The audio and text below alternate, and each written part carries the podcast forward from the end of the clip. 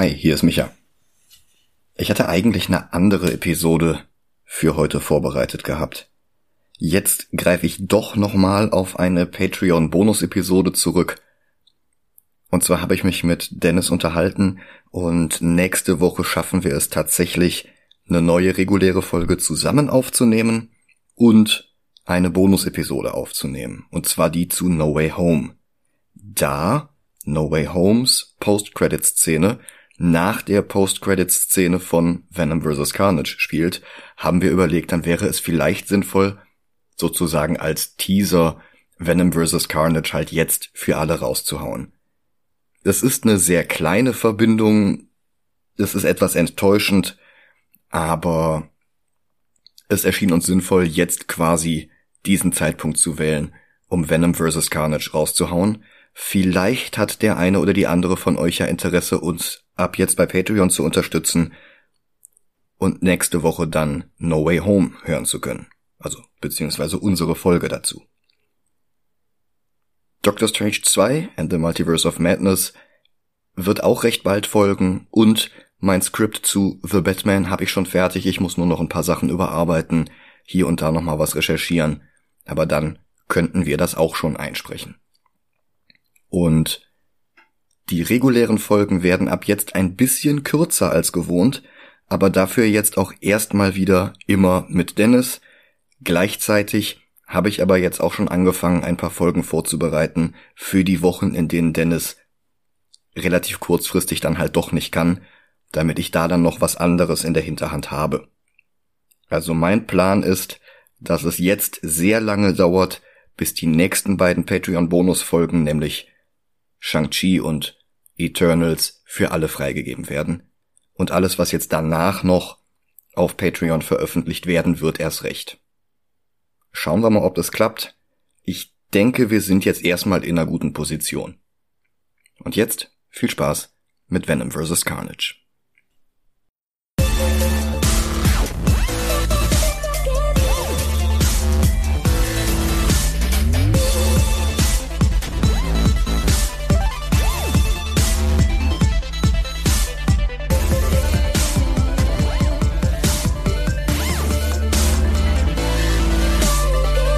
Hallo und willkommen zu Movie Gelantes. Hi. Mein Name ist Michael Heide. Mein Name ist Dennis Kautz. Und angekündigt worden war Venom 2, Let There Be Carnage, ja schon bevor der erste Film fertig abgedreht war.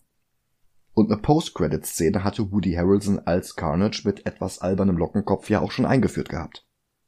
Rauskommen sollte der Film eigentlich im Oktober 2020, wurde dann aber immer wieder verschoben, und kam letztlich im Oktober 2021, als ich nicht rechtfertigen konnte, ins Kino zu gehen und mich möglicherweise SARS-CoV-2 auszusetzen. Mittlerweile ist der Film aber auf Blu-ray erhältlich und darum ist es jetzt endlich Zeit für Carnage. Ja. Der war natürlich der große Spider-Man-Gegner nach Venom. Weil Venom in seinen ersten drei, vier Jahren immer populärer geworden war und Marvel ihn langsam in Richtung Antiheld bewegen wollte, musste ein Ersatz her und der wurde dann so 90s, wie es nur ging.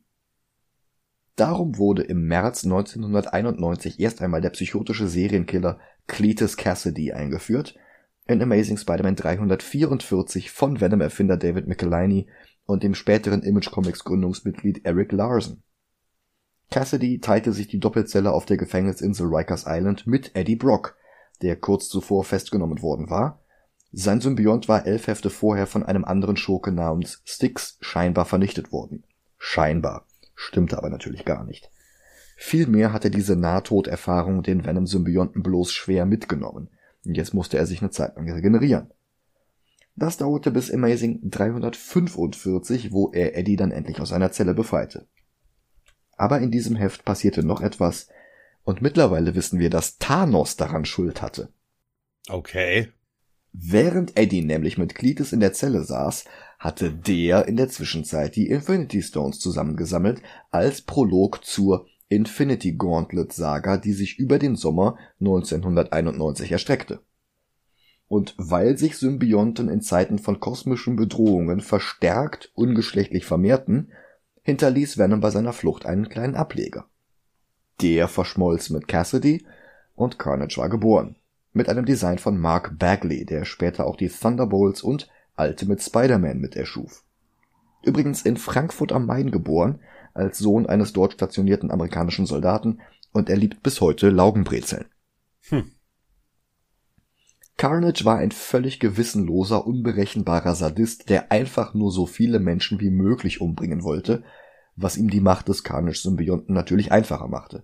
Der war so ein bisschen wie der zeitgleich entstandene Evil Ernie bei Chaos Comics, bloß dass der das Ziel hatte, seine große Liebe Lady Death zu beeindrucken, also quasi das, was Thanos inspiriert hatte, das halbe Universum zu vernichten. Also lange Geschichte.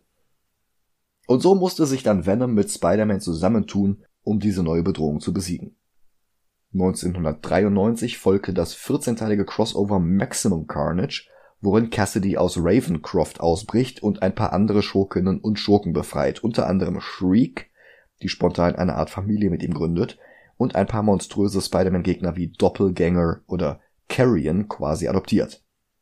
Diese Mischung aus Monsters und Manson Family startet den größten Amoklauf der Geschichte, nicht ohne, unterstützt durch Shrieks psychische Kräfte, auch noch zahllose Nachahmer zu inspirieren und ganz New York City in Rage zu versetzen. Und Spider-Man, unterstützt von einem etwas bizarren Team aus Venom, Black Cat, Captain America, Firestar, Deathlock, Iron Fist, Cloak and Dagger und sogar Morbius musste Carnage jetzt endgültig besiegen. Und der Twist war, dass Spider-Man seine Prinzipien dabei nicht verraten durfte. Also Cassidy zu töten wäre ja einfach gewesen. Das klingt jetzt aber auch schon wieder tiefsinniger, als es die dann noch etwas plump umgesetzte Storyline letztlich war. Aber immerhin, sie diente auch als Vorlage für eine Storyline der Spider-Man Animated Series und es gab sogar ein Videospiel für Super Nintendo und Sega Mega Drive, das die Story adaptierte. Das gar nicht mal so schlecht war. Ja, Sowohl der Cartoon als auch das Spiel waren von 1994, genau wie der Film Natural Born Killers, den Oliver Stone sehr lose auf einem Drehbuch von Quentin Tarantino basierend gedreht hatte. Auch dort ging es um einen spektakulären Amoklauf eines blutrünstigen Liebespaars. Zum Cast gehörten damals Robert Downey Jr., Tommy Lee Jones und Woody Harrelson als Mickey Knox, der von da an regelmäßig von Fans als Carnage gecastet wurde. Und jetzt hat er ihn tatsächlich gespielt. Fast 30 Jahre später. Mhm. Ich habe nicht viel Gutes gehört, kann es jetzt aber trotzdem nicht mehr erwarten, mir das Ergebnis endlich anzusehen. Ja. Du, du kennst ihn schon, ne? Mhm. Guckst du ihn jetzt auch nochmal? Ich guck ihn auch nochmal. Okay. Dann bis gleich. Bis gleich.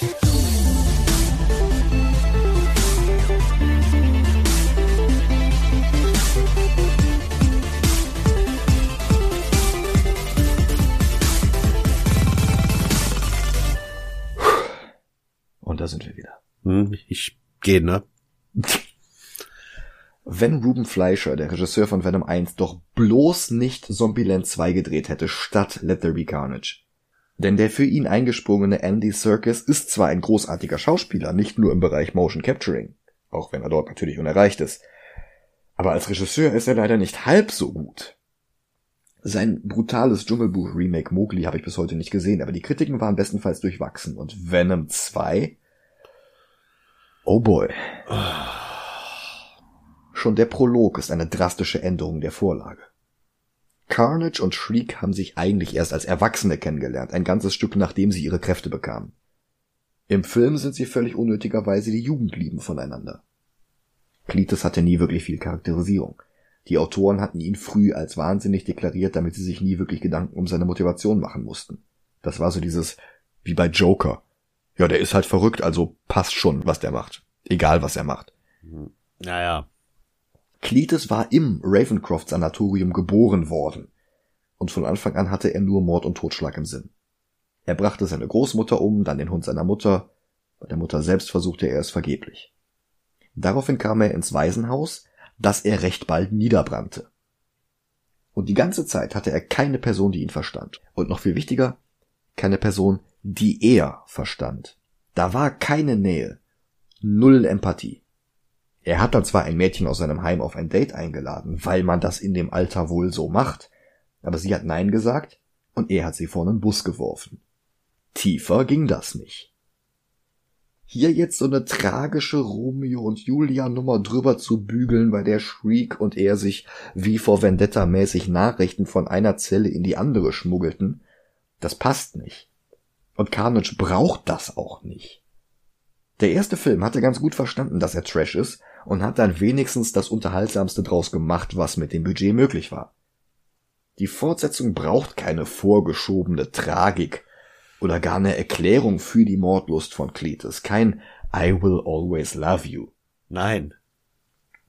Stattdessen werden die beiden jetzt getrennt, weil Francis, so der bürgerliche Name von Shriek, an einen Ort soll, wo Mutantinnen wie sie gut aufgehoben sind.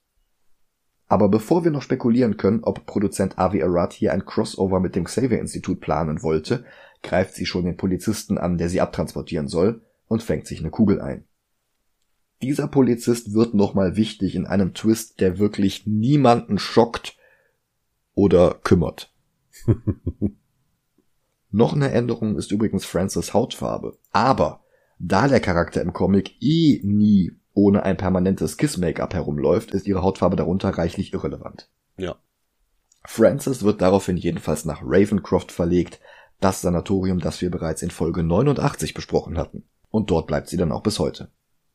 In der Gegenwart wird sie gespielt von Naomi Harris, die hier einfach nochmal den Look von Tia Dalma aus den Fluch der Karibik Sequels recycelt.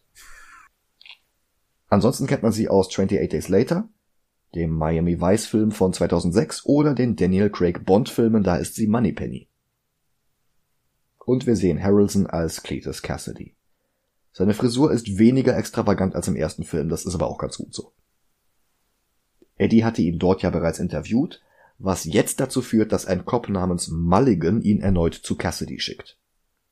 Patrick Mulligan war in den Comics ebenfalls ein Polizist und er verschmolz dort mit dem Symbionten Toxin, seinerseits der Ableger von Carnage.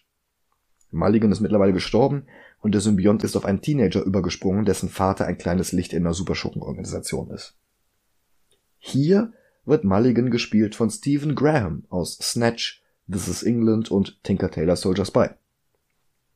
Und der Venom-Symbiont will ihm sofort den Kopf abbeißen. Vermutlich, weil Graham sich nicht auf einen amerikanischen oder einen englischen Akzent festlegen will, sondern stattdessen permanent zwischen beiden Extremen hin und her torkelt. Ja, du hast ja wahrscheinlich auf Deutsch gesehen, ne? Das ist wahrscheinlich nicht, nicht, nicht schlimm gewesen, aber im Englischen naja. ist das grauenhaft. Als Eddie Venom zurückpfeift und sich mit ihm auf einer Damentoilettenkabine einschließt, beschwert sich der Symbiont.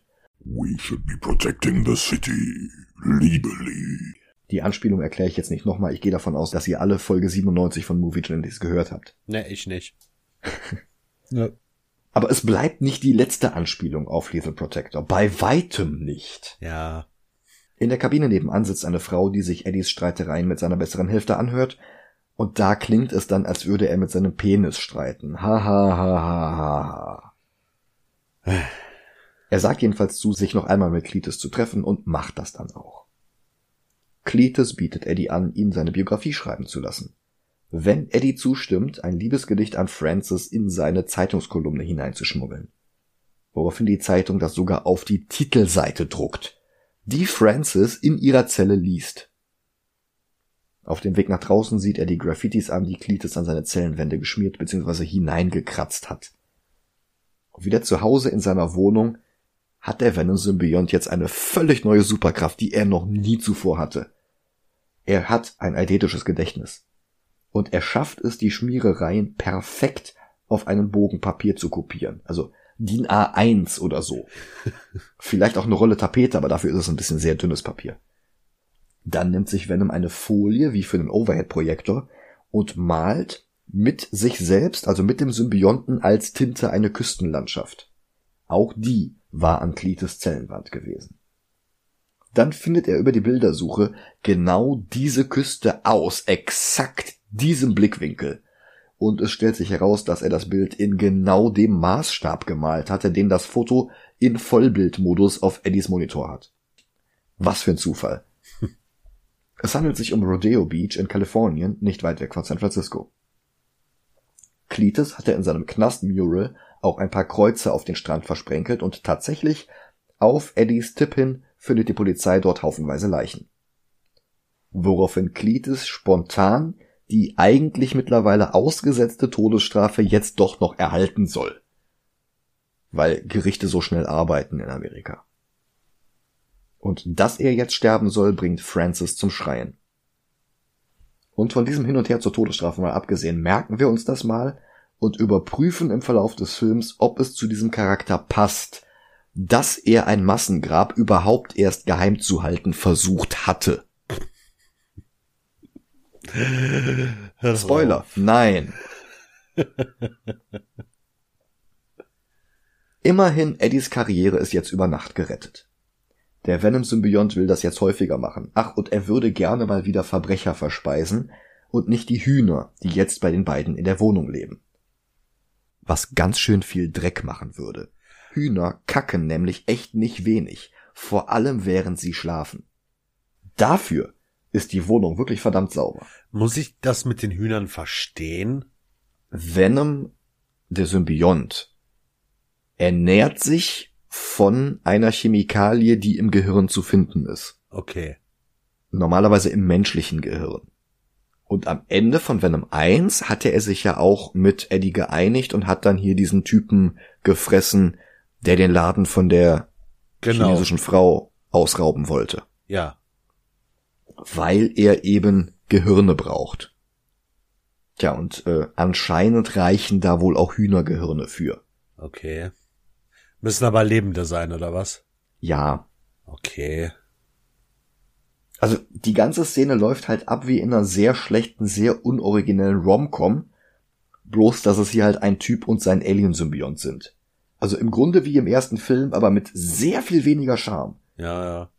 Ich meine, Venom 1 hatte ja auch so ein paar Pointen in die Richtung, aber das war um einiges sympathischer und der Film hatte um einiges besser die Waage gehalten zwischen Humor und Action. Mhm. Teil 2 geht gerade mal eine Viertelstunde und es zieht sich jetzt schon und es ist kein Ende in Sicht. Eddie will jetzt seinen Artikel zum Cassidy-Interview fertigstellen, aber Venom übernimmt seinen Körper, lässt ihn wild auf der Tastatur herumhacken und brüllt dabei in Eddies Kopf unaufhörlich Food. Food. Food. Lachst du schon? Hä, nee. Food. Food. Im chinesischen Supermarkt von Mrs. Chen aus Teil 1 ist gerade keine Schokolade verfügbar. Neben Gehirnen die einzige andere Quelle für das Phenethylamin, das der Symbiont zum Leben braucht. Warum Schokolade aus herkömmlichen westlichen Supermärkten dafür nicht reicht, erklärt uns der Film an keiner Stelle. Stattdessen geht Venom jetzt auf einer Hühnerfarm Hühner jagen. Obwohl sie Hühner zu Hause haben. Danach hustet er Federn aus. Ha ha ha ha ha. Ha.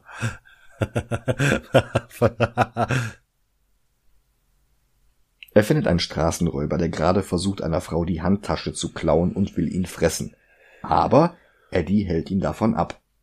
Wie gesagt, er hatte am Ende des ersten Films kein Problem damit, dass sein Symbiont Verbrecher tötet. Die etwas fadenscheinige Begründung dafür, die der Film selbst liefert, ist, dass Eddie glaubt, nach den Ereignissen des ersten Films vom FBI beobachtet zu werden. Und wenn sie jetzt zu viele Verbrecher töten, könnten sie in Area 51 seziert werden. Tatsächlich sorgt das jetzt für noch weniger Action und noch mehr Herumgezicke zwischen den beiden. Dann ruft Anne an, immer noch gespielt von Michelle Williams, die an diesem Film sowas von verschwendet ist. ja, genau wie hier äh, ihr Freund. Ja, den sie übrigens heiraten will. Aber, das sagt sie nicht am Telefon.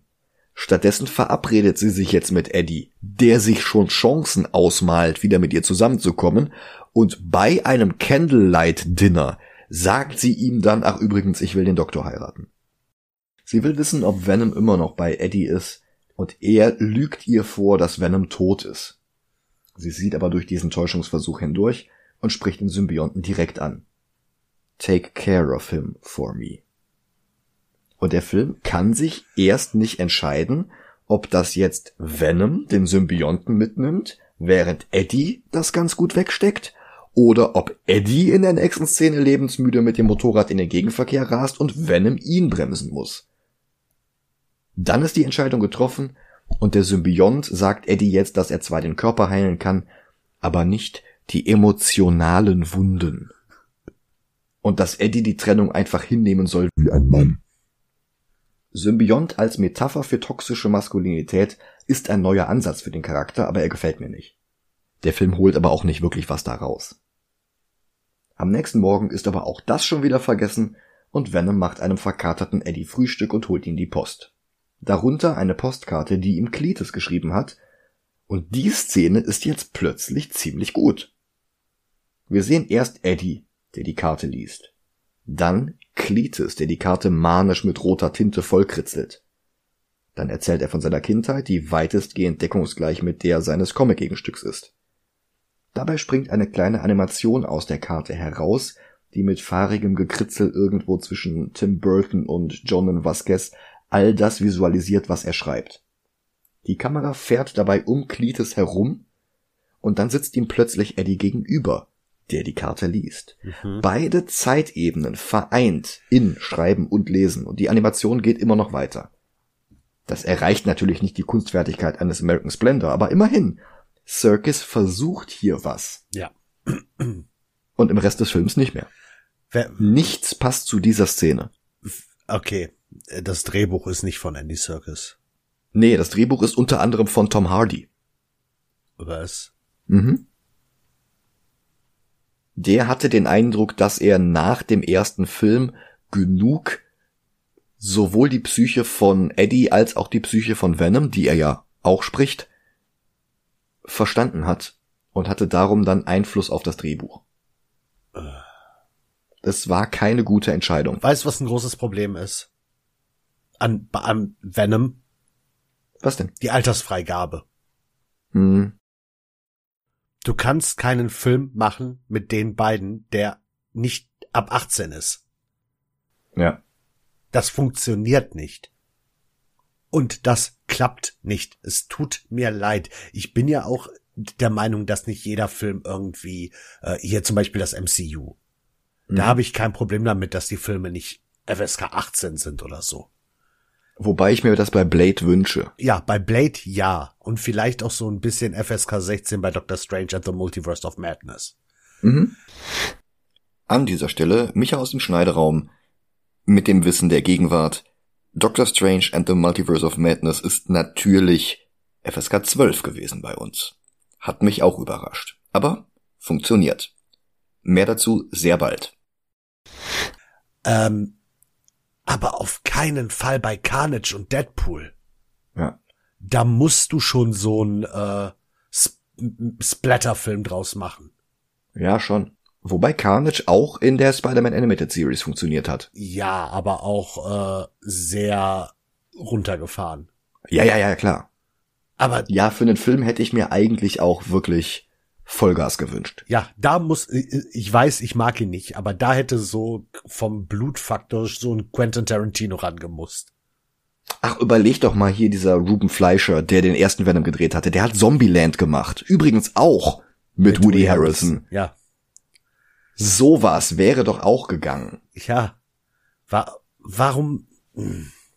Ah, Ich meine, ich weiß, ich glaube, ich weiß warum. Film muss Budget einspielen und braucht darum großes Publikum. Ja, komm, da hat Deadpool bewiesen, dass es nicht so sein muss. Ja, Deadpool hat aber auch nicht so ein Budget. Ja, okay, das stimmt, aber ähm, ich, Crossover Ach so, du meinst Post-Credit-Szene? unter anderem.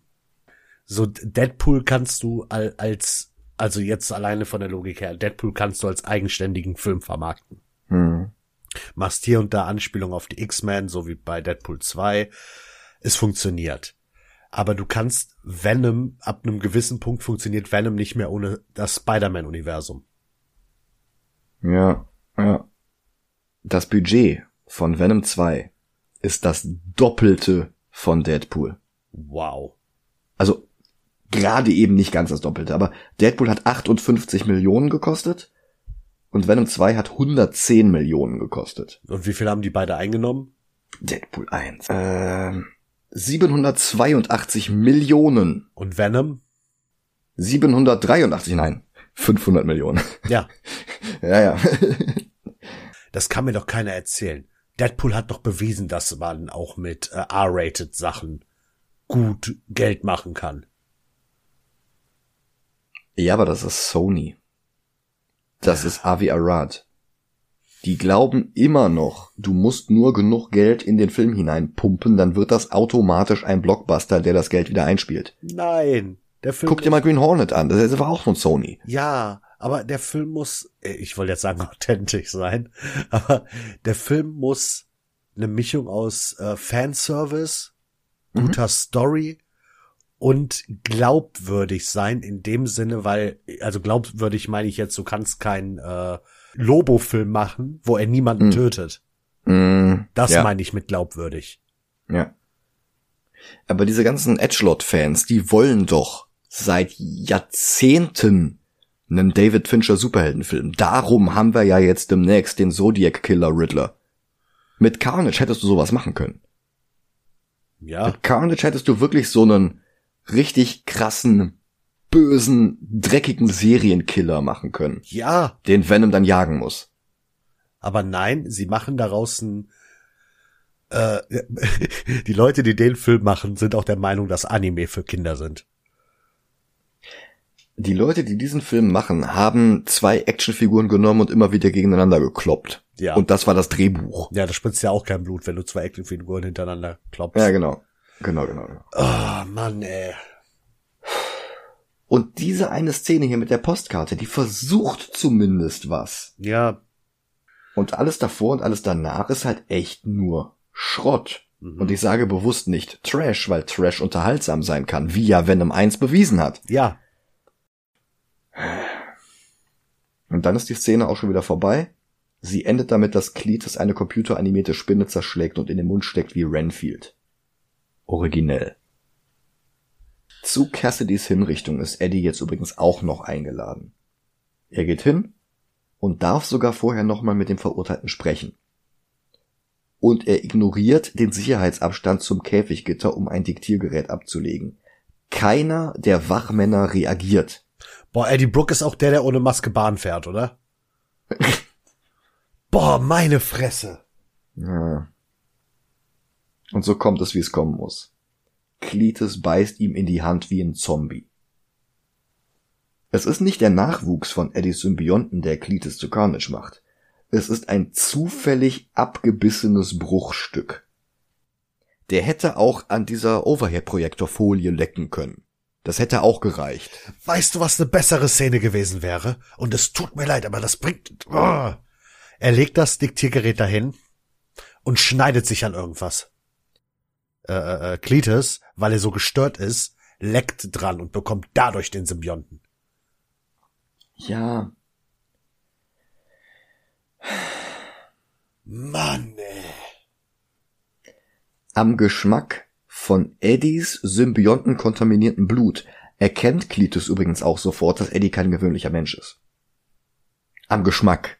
Na klar. Ich weiß nicht, schmecken die Symbionten nach Pina Colada? Keine Ahnung.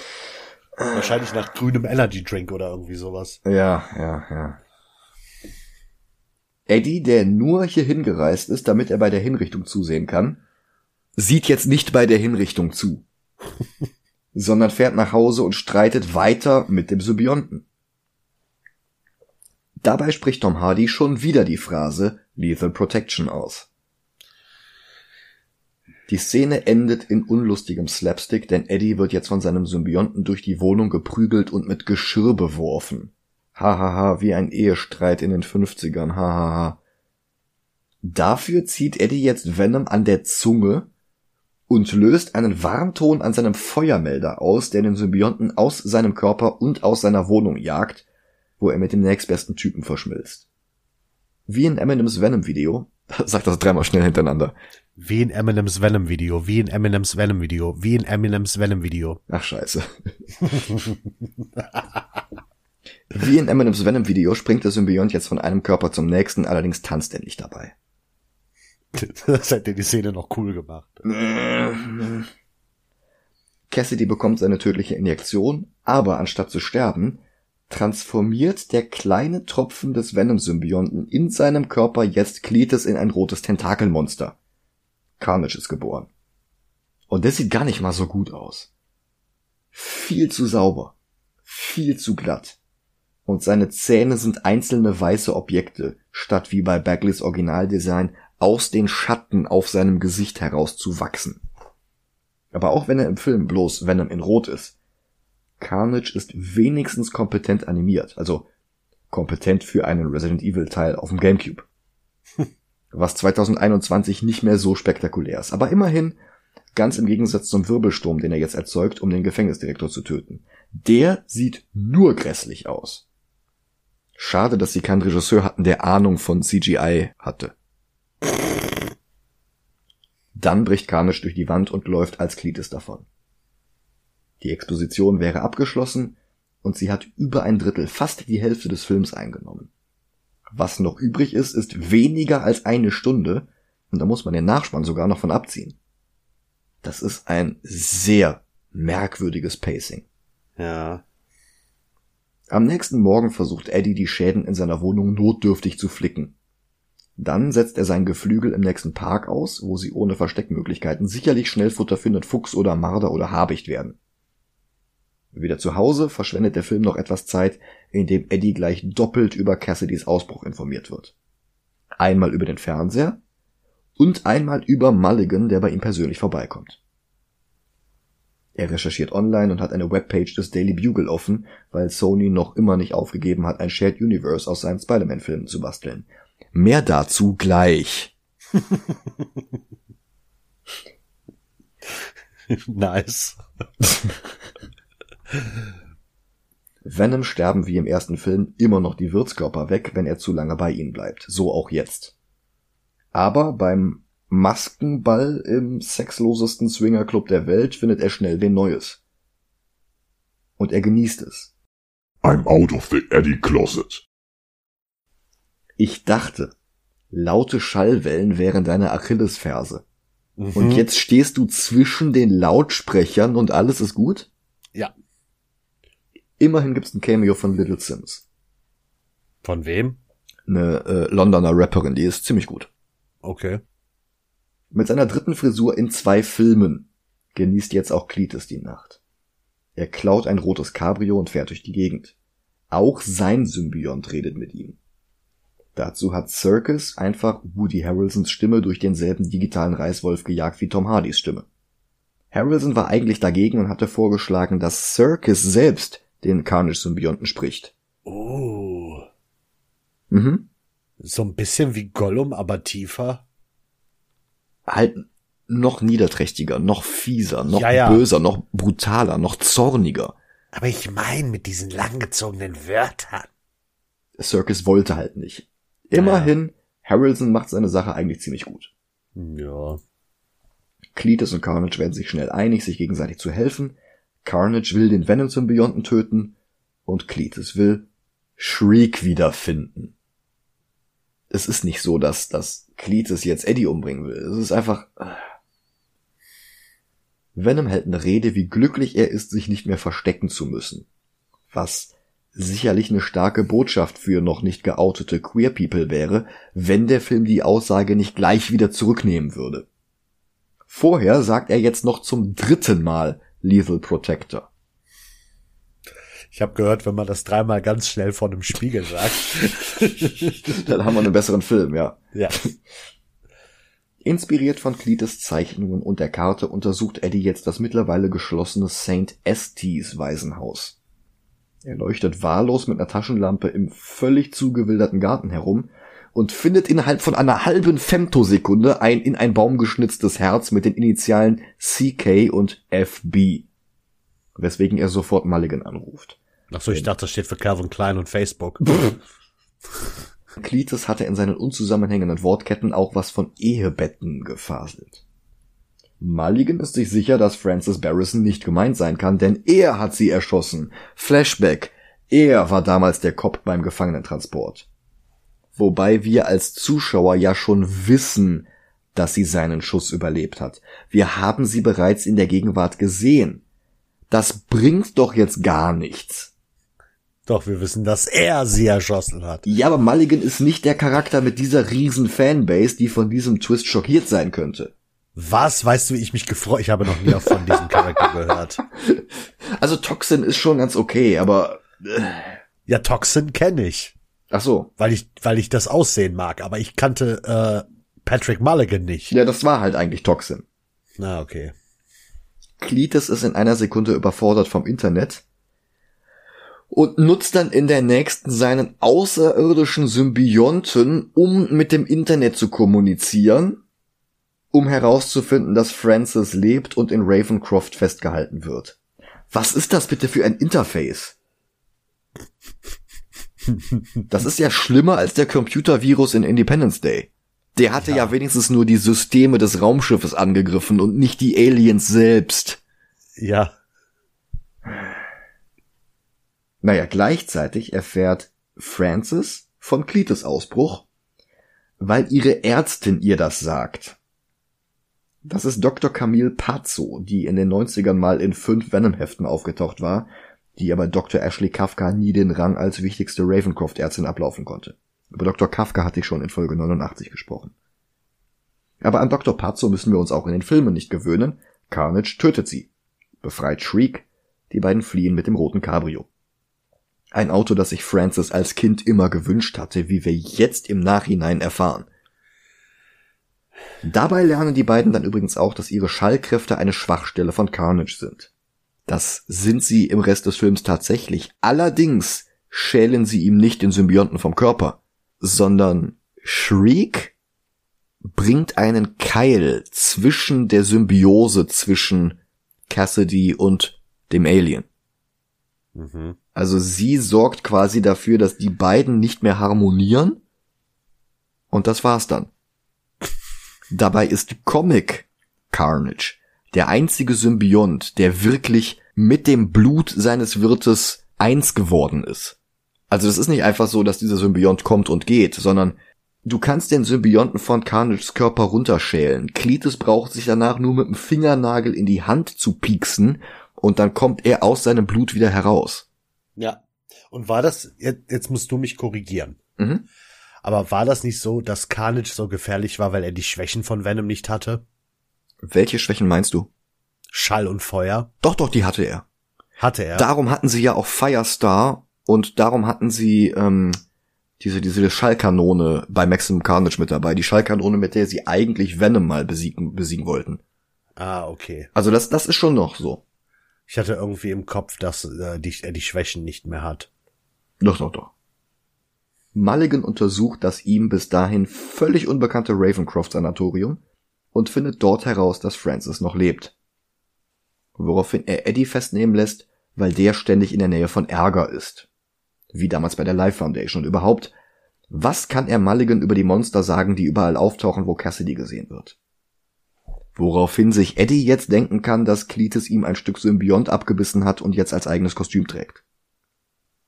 Venoms nächster Wirt stirbt, kann sich aber vorher noch zu Mrs. Chens Laden schleppen. Und sie erkennt ihn. Eddie willigt ein, Mulligan mit den Monstern zu helfen, wenn er vorher mit seiner Anwältin telefonieren kann. Anne. Ihr sagt er, dass Cletus einen Symbionten hat und er nicht mehr. Sie willigt ein, Venom zu suchen und sie fängt sofort bei Mrs. Chen an, weil die ja das Monopol auf Schokolade in San Francisco zu haben scheint. Mrs. Chen wirft Anne vor, Eddie das Herz gebrochen zu haben, und dann erfahren wir, dass der Symbiont auf sie übergesprungen ist. Und Anne beginnt mit dem Symbionten zu flirten, im Beisein von ihrem Verlobten Dan. Carnage und Shriek haben in der Zwischenzeit das Waisenhaus abgebrannt und sie beschließen zu heiraten. Dazu wollen sie drei Gäste einladen. Francis will Mulligan, Cletus will Eddie und Carnage will Venom.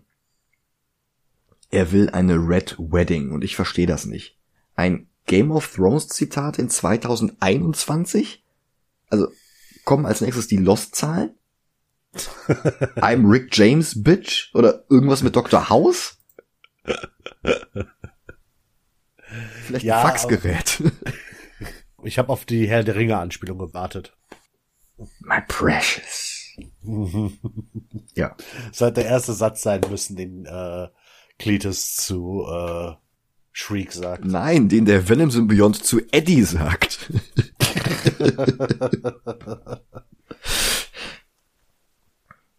Dann klaut der Film von Venom 1. Anne verschmilzt schon wieder vorübergehend mit dem Symbionten, um ihn zu Eddie zu bringen. Was dort aber wenigstens schnell ging. Hier hingegen will Venom erst eine Entschuldigung von Eddie hören. Not the right tone. Nope. Dann entschuldigt sich Eddie und der Symbiont springt zurück zu ihm. Can we call ourselves the Lethal Protector? Ey Leute, Lethal Protector war der letzte Film. Ihr müsst das jetzt nicht alle 10 Minuten name droppen.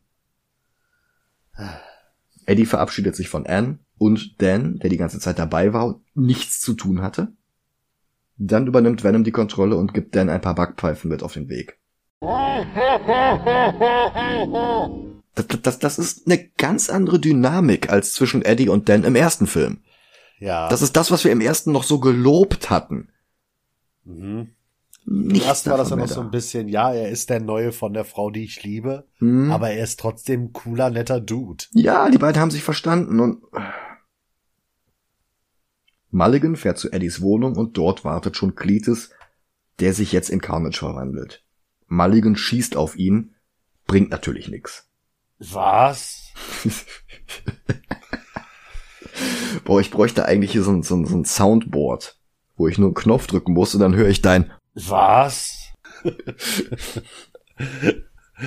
ich, mir wurde übrigens gesagt, dass ich äh, was mit Owen Wilson gemeinsam habe.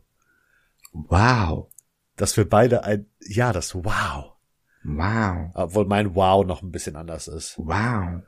Wow. Ich mach das Charlotte mir so- kann das. Charlotte macht das manchmal nach. Wow. Wobei mein Wow ja mehr so E-Gitarre ist. Wow. Okay. Wow. Ja. Also kannst, ihr, ihr könnt jetzt für äh, 600.000 Euro das äh, Dennis Scout Soundboard vorbestellen. Wow. Boah, jetzt habe ich Lust, so, so, so Time-Life-Parodien zu machen. Wo du denn die Soundbuttons da besprichst. Mach doch mal bitte ein Airhorn.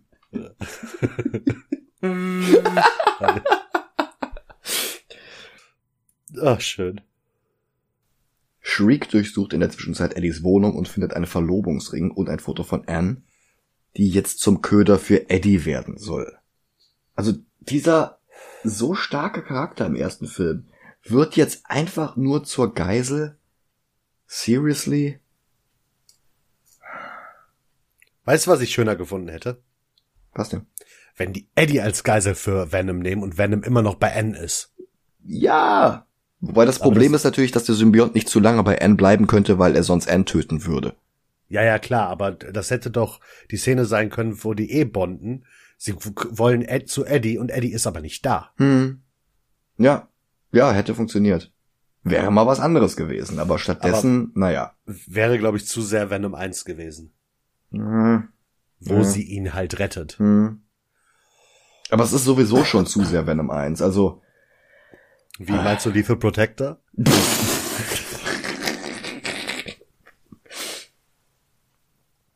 Ich wette, Lethal Protector ist ein Anagramm von Let There Be Carnage. Irgendwie sowas. let's Nee, nee. Äh, oh, nee. Shriek überwältigt Dan, dann schlägt sie Anne bewusstlos. Dan sagt sie, dass er Eddie eine Nachricht überbringen soll.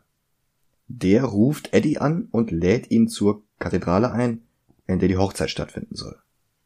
Mulligan und Anne werden von seinen roten Tentakeln als Geiseln gehalten. Der Priester ist Reese Shearsmith, der mit Mark Gatiss und Steve Pemberton die League of Gentlemen gegründet hatte und der vor allen Dingen in Spaced die unsterbliche Zeile Oh ja, er hat einen Vater! aussprechen durfte.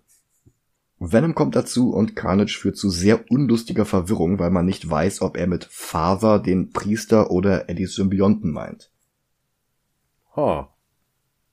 Venom sieht, dass Cassidys Symbiont rot ist und hat große Angst, will am liebsten sofort wieder aus der Kirche raus. Oh nein, ein roter Symbiont. Alter, das ist ein Teil von dir. Das ist nicht ein anderer Symbiont von deinem Planeten. Das ist dein Blinddarm.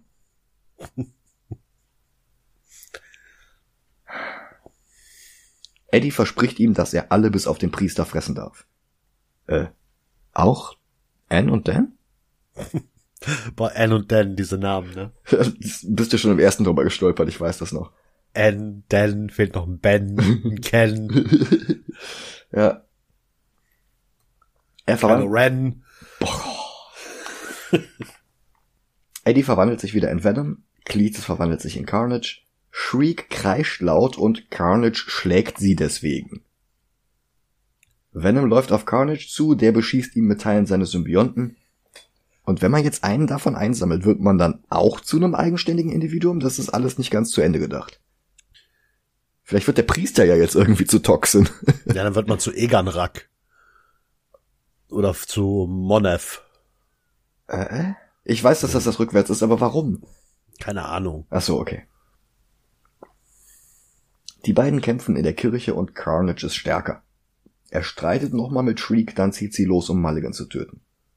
Plötzlich kommt Dan dazu und greift Carnage mit brennendem Benzin an. Plötzlich läuten die Kirchenglocken, die Symbionten ziehen sich zurück und Tom Hardy kämpft gegen Woody Harrelson. Und wir sollen glauben, dass Woody eine Chance hat. Dann kommen die Symbionten wieder raus und es geht hin und her und sie kämpfen sich im Innenraum der Kirche immer höher und ich erwarte fast, dass im Hintergrund Ben Affleck gegen Colin Farrell auf der Orgel kämpft. ich dachte eher, du, du rechnest damit, dass äh, Tobey Maguire oben steht und versucht, sich den Venom-Symbionten abzumachen. Ah, ja. Dan kann sich retten, Venom wird von Trümmern begraben und Dan versucht ihm zu helfen. Draußen will der Carnage-Symbiont jetzt Shriek töten und Cletus will das nicht. Was Venom und Eddie den zweiten Wind gibt. Weil sie sich besser verstehen, wie wir diesen Film über nicht gesehen haben. Weil sie zusammen stärker sind, was wir diesen Film über nicht gesehen haben. Und sie sagen schon wieder Lethal Protector. Sie heben die Trümmer beiseite und klettern den Uhrenturm hoch, wo Carnage jetzt plötzlich N festhält. Venom klettert auf die Turmspitze, nimmt eine Metallstange und springt vom Turm auf Carnage, dem er die Stange in den Kopf rammt. Bringt aber nix. Venom lässt Anne an einem Tentakel zu Dan herunter, dann kämpft er weiter gegen Carnage. Es ist alles so langweilig. Wie schon im ersten Film haben wir CGI-Blob gegen CGI-Blob. Dann wirft Venom plötzlich Shriek vom Glockenturm, sie stürzt in die Tiefe wie Gwen Stacy in Amazing 2.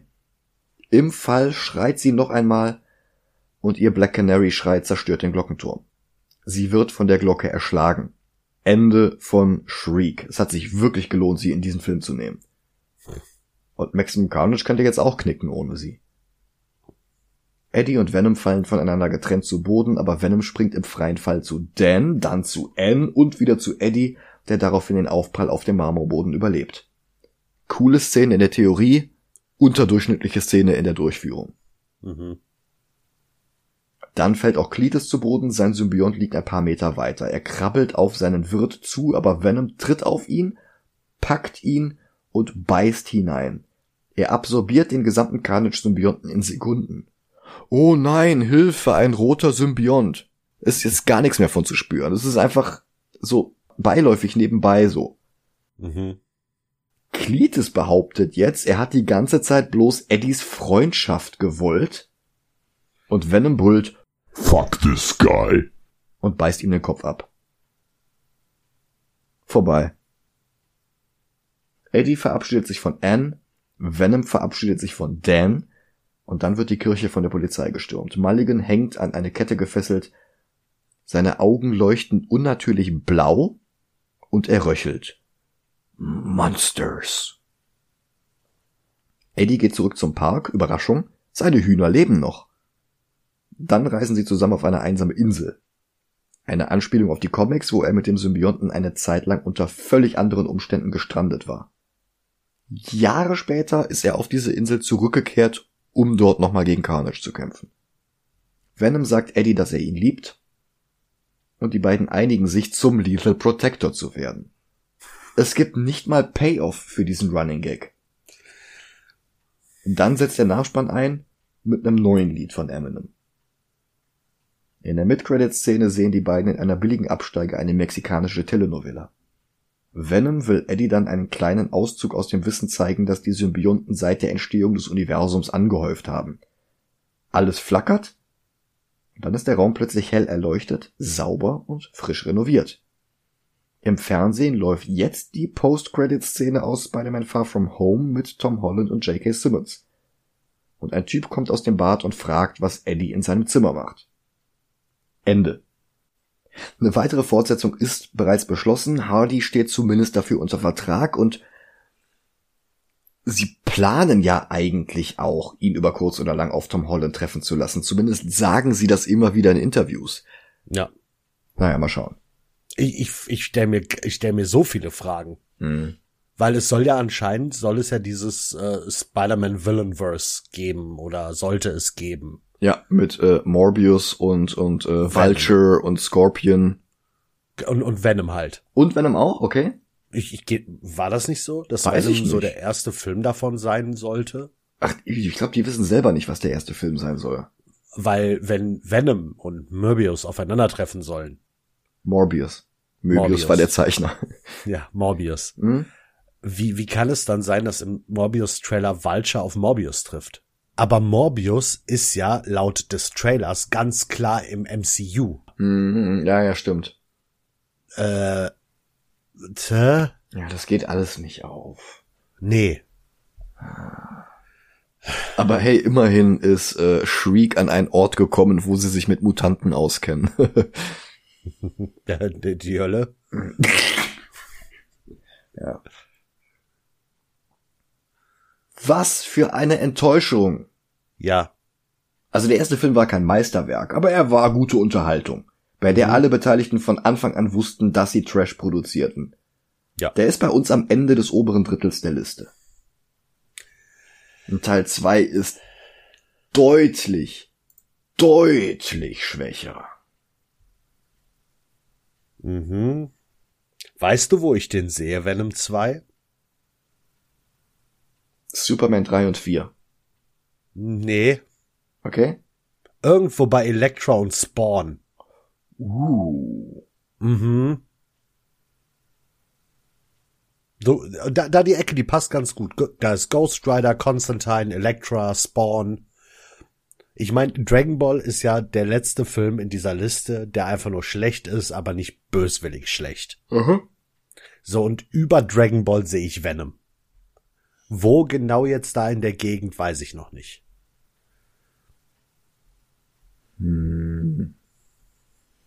Also das ist mir dann auch schon wieder zu tief. Also ich finde Ghost Rider deutlich schlimmer als Venom 2. Ist okay. Aber wenn ich jetzt mal ehrlich sein darf zu dir. Mhm. Werner war irgendwann mal ein guter Film. Venom 2 wird es niemals sein. Hm. Verstehst du, was ich meine? Ja, ich verstehe, was du meinst. Ähm, Werner ist einfach nur outdated. Also die Witze waren, Anfang der 90er waren die witzig. Mittlerweile nicht mehr. Aber bei Venom, da, da passt ja gar nichts. ähm, aus der Reihe Wir verfilmen Marvel Comics und machen dann mit einer Fortsetzung jeglichen guten Willen wieder zunichte. Blade 3. Genau. Okay, ja, sehe ich. Ich finde Venom 2 nicht so inkompetent und stümperhaft wie Blade 3. Okay. Also, Jetzt streiten wir uns schon wieder über einen Film mit Ryan Reynolds. Was ist denn da los? ja. Ja, ziehen wir Green Lantern mit rein. Ich finde Venom 2 ganz knapp besser als Green Lantern. Okay. Komm, wir, wir, wir machen einen Deal. Ich meine, wir können es ja sagen, wir haben die, die Folge, die wir aufgenommen haben, vor dieser hier war die Folge zu äh, Green, Green Hornet. Hornet, ja. Und wenn ihr die Folge gehört habt, wissen, wisst ihr, dass wir bei Green Hornet und Green Lantern so ein bisschen rumgestruggelt haben. Mhm. Lass uns Venom 2 unter Green Lantern machen. Okay. Ja. Also der neue Platz 93. Genau. Ich bedanke mich Ja, ich für euer Ohr Macht's gut, bis bald. Ciao, ciao.